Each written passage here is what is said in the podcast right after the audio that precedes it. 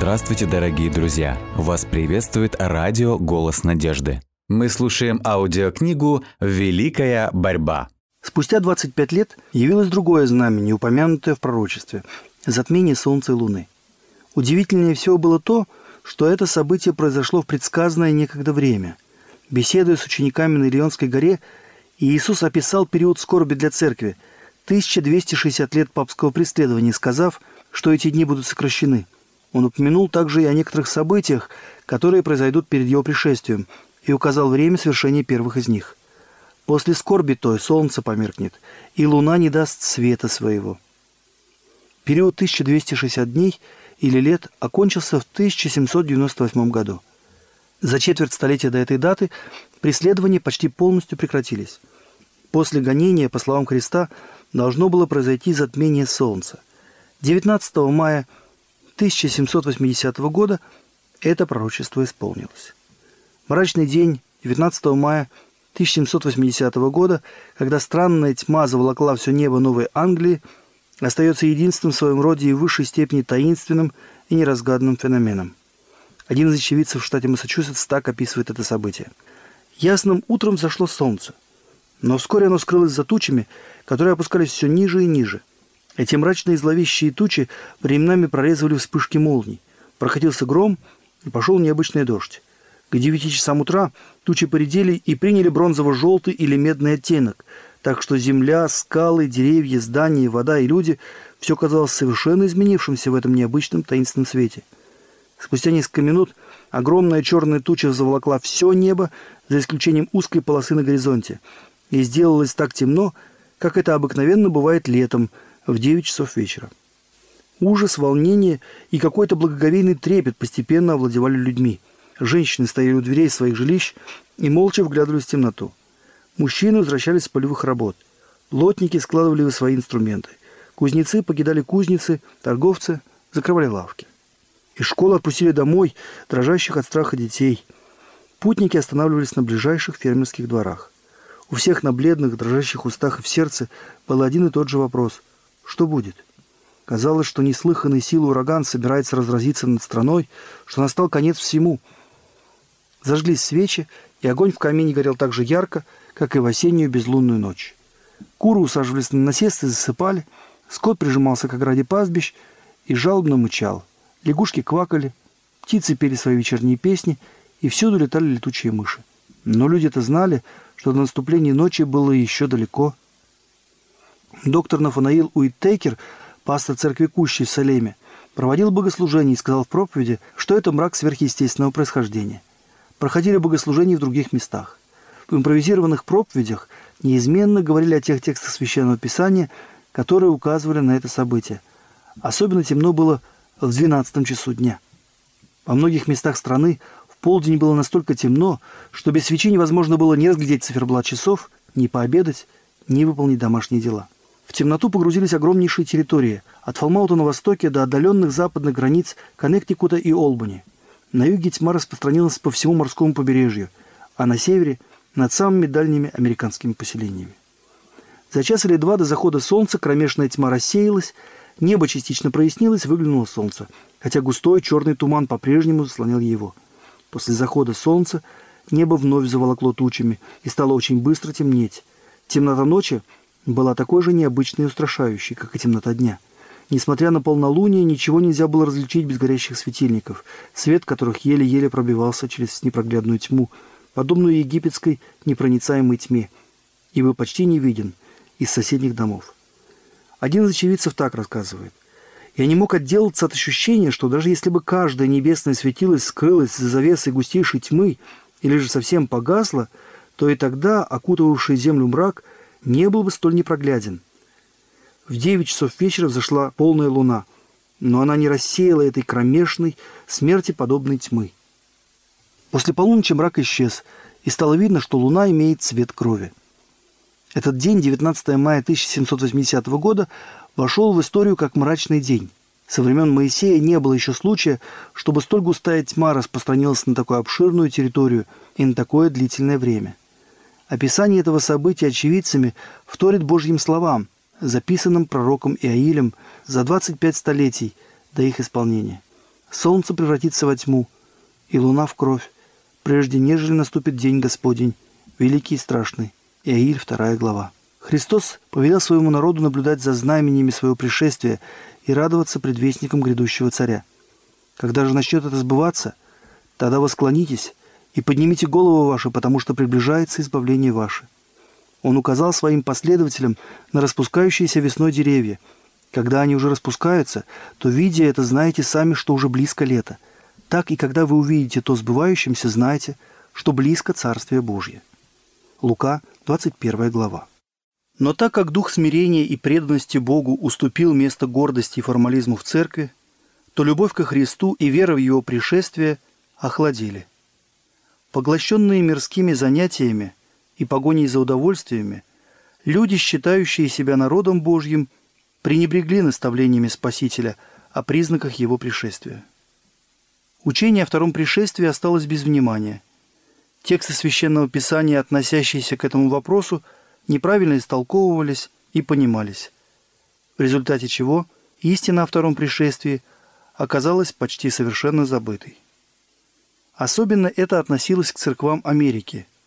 Свобода и удобство жизни, доступные всем слоям общества, честолюбивое стремление к богатству и роскоши, непреодолимая жажда наживы, страстное желание известности и власти, которые, казалось, были доступны каждому, все это побуждало людей сосредоточивать свои помыслы и надежды на земном, отодвигая в далекое будущее тот торжественный день, когда настоящий порядок вещей на земле – перестанет существовать. Указывая своим последователям на признаки своего возвращения, Спаситель предвидел отступление, которое произойдет перед самым его вторым пришествием. Тогда мир будет пребывать в том же состоянии, что и в дни Ноя. Люди будут всецело поглощены мирскими делами, удовольствиями. Они будут покупать, продавать, сажать, строить, жениться, выходить замуж, совершенно забыв о Боге и будущей жизни. Христос предостерегает всех живущих в наше время. Смотрите же за собою, чтобы сердца ваши не отягчались объедением и пьянством и заботами житейскими, и чтобы день тот не постиг вас внезапно. Итак, бодрствуйте на всякое время и молитесь, да сподобитесь избежать всех сих будущих бедствий и предстать пред Сына Человеческого – Спаситель так характеризует состояние церкви этого времени. Ты носишь имя, будто жив, но ты мертв. А к тем, кто отказывается выйти из состояния беспечности, обращены следующие торжественные слова предостережения. «Если же не будешь бодрствовать, то я найду на тебя как тать, и ты не узнаешь, в который час найду на тебя». Необходимо, чтобы люди осознали свое опасное положение – и приготовились к грозным событиям, связанным с последними испытаниями.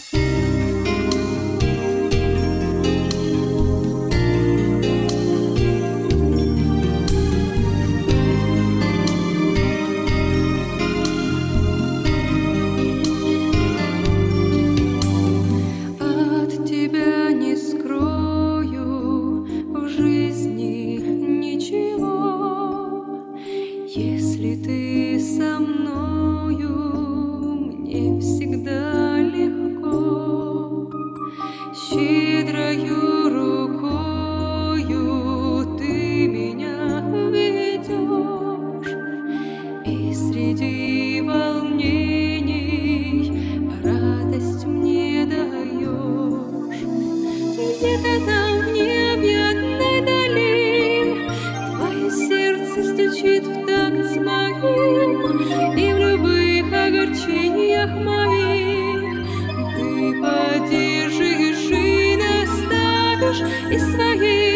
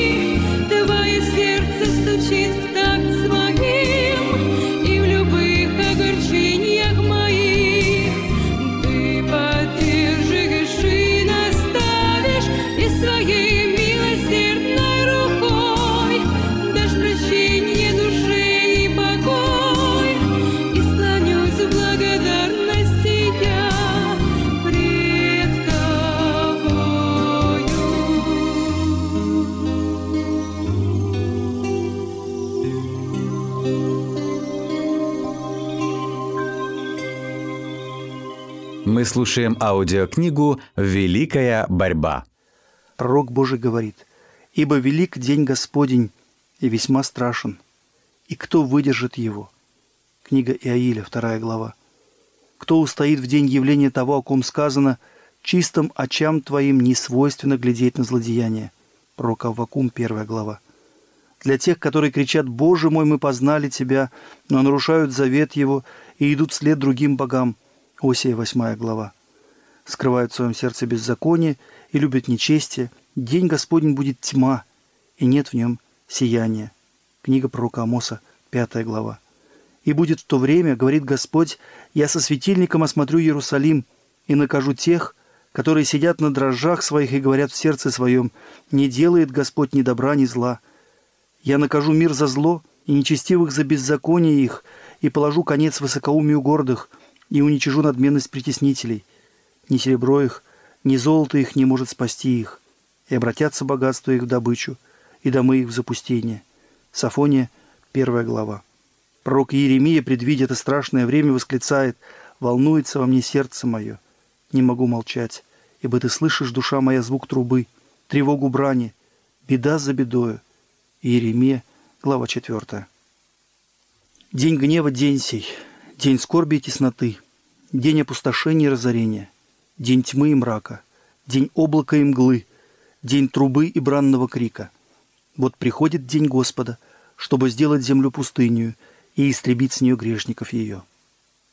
Обращая внимание на этот великий день, Слово Божье самым серьезным и убедительным образом призывает народ Божий преодолеть духовное оцепенение и в раскаянии и смирении взыскать Бога. Трубите трубою на Сионе и бейте тревогу на святой горе моей.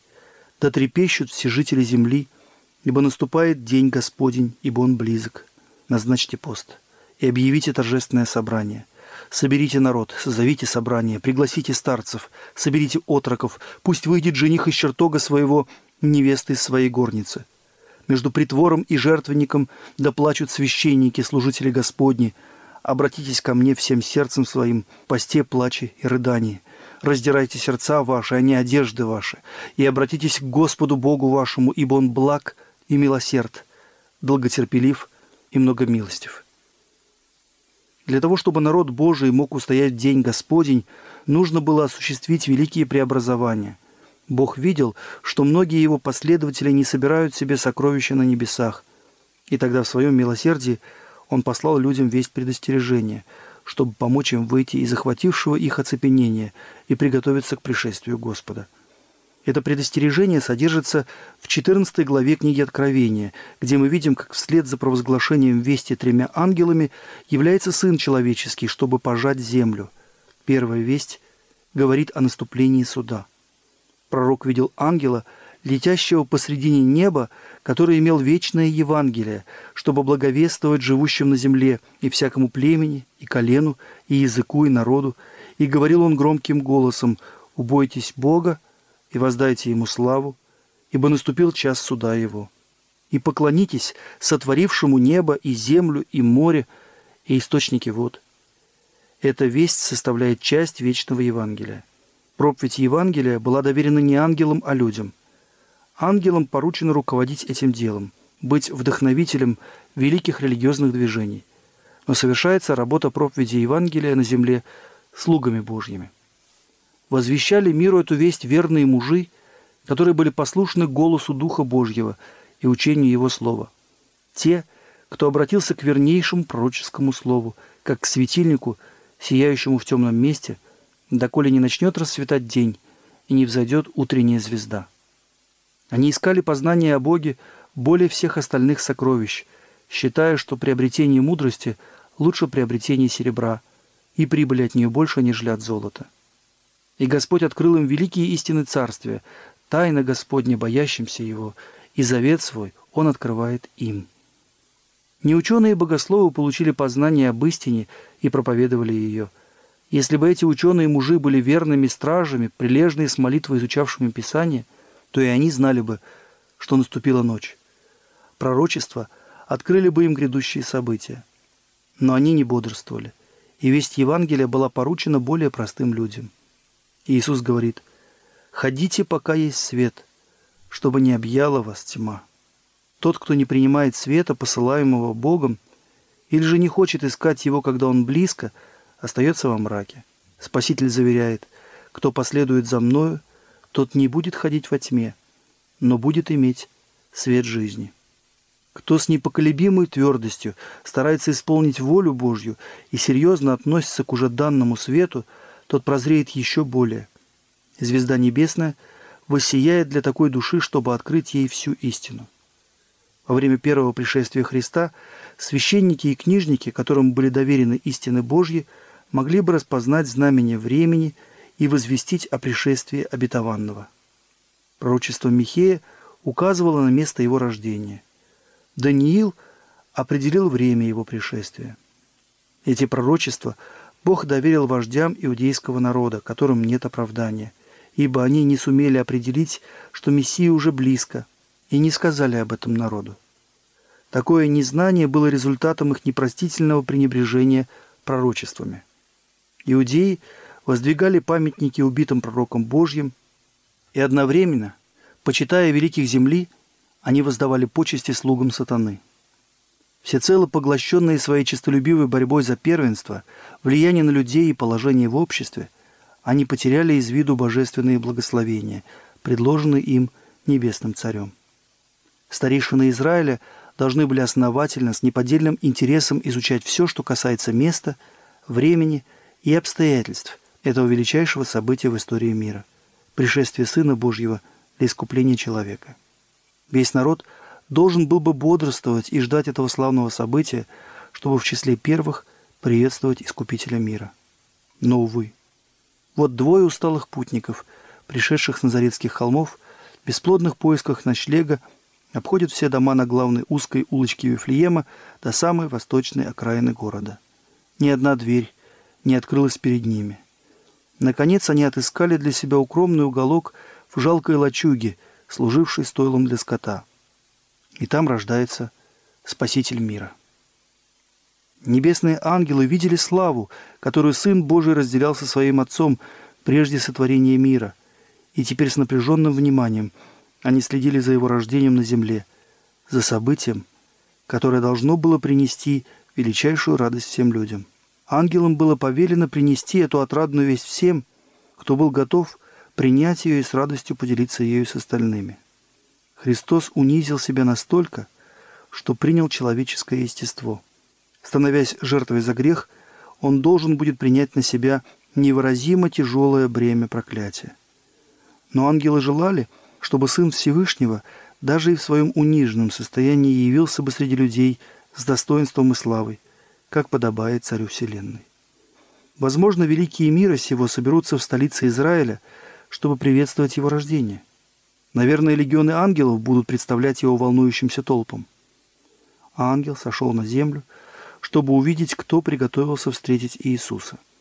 Но нигде он не мог заметить никаких признаков ожидания. До его слуха не доносился ни один хвалебный возглас, возвещающий о том, что Мессия вот-вот придет. Некоторое время ангел летал над избранным городом и храмом, где на протяжении стольких столетий являлась слава Божья. Но и здесь он встретил тоже равнодушие. Гордые, напыщенные священники приносили во храме оскверненные жертвы. Фарисеи же громко обращались к народу или возносили на перекрестках улиц хвастливые молитвы. В царских палатах, на собраниях философов, в школах раввинов никто не был готов принять чудесную весть, которая наполнила все небо радостью и хвалой.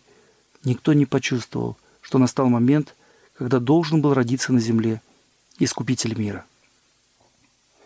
Нигде не было заметно никаких признаков ожидания Христа – никаких приготовлений к встрече князя жизни.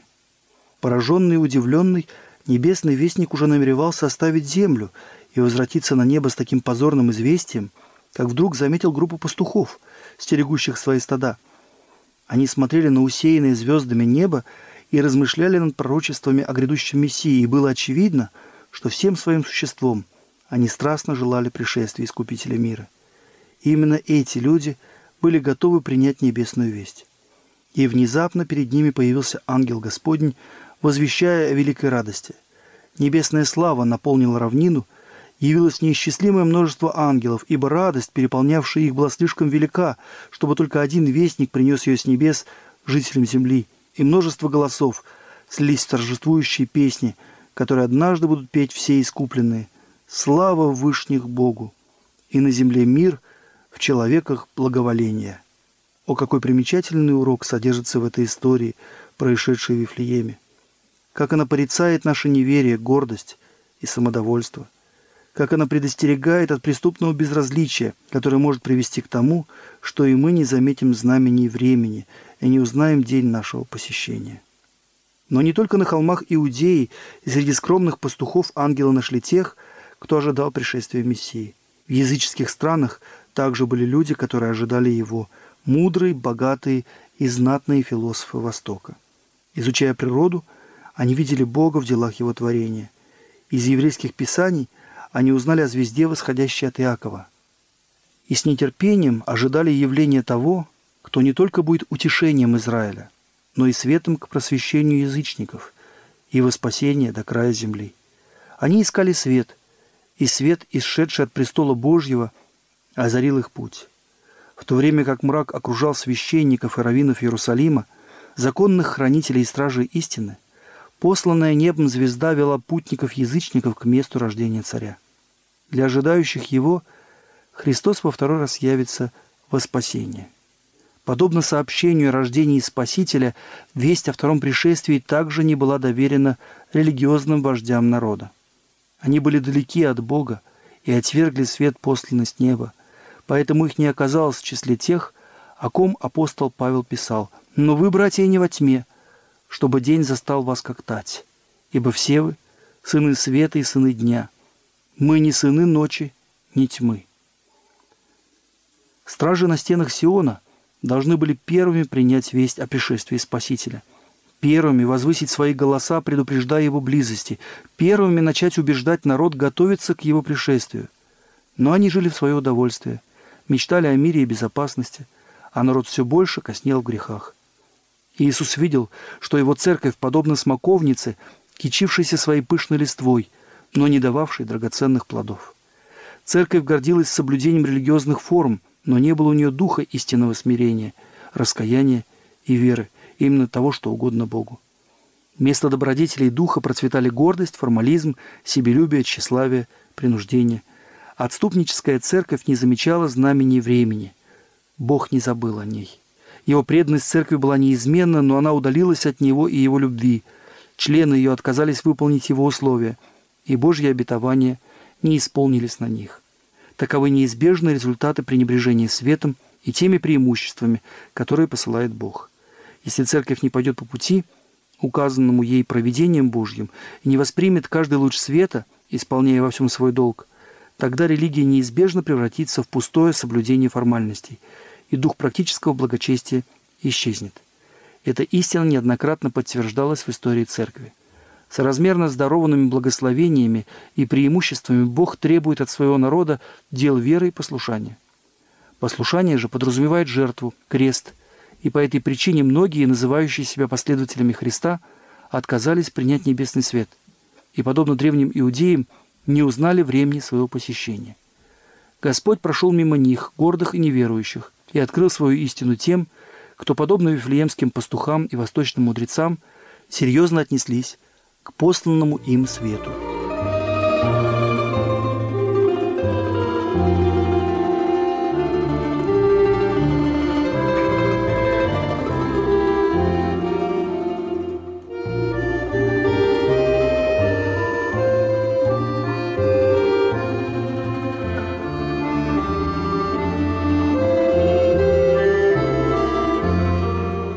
Дорогие друзья, вы можете оставить свои сообщения через WhatsApp и Viber по номеру плюс 7 915 688 7601 или позвонить нам на бесплатную линию, которая работает на территории Российской Федерации.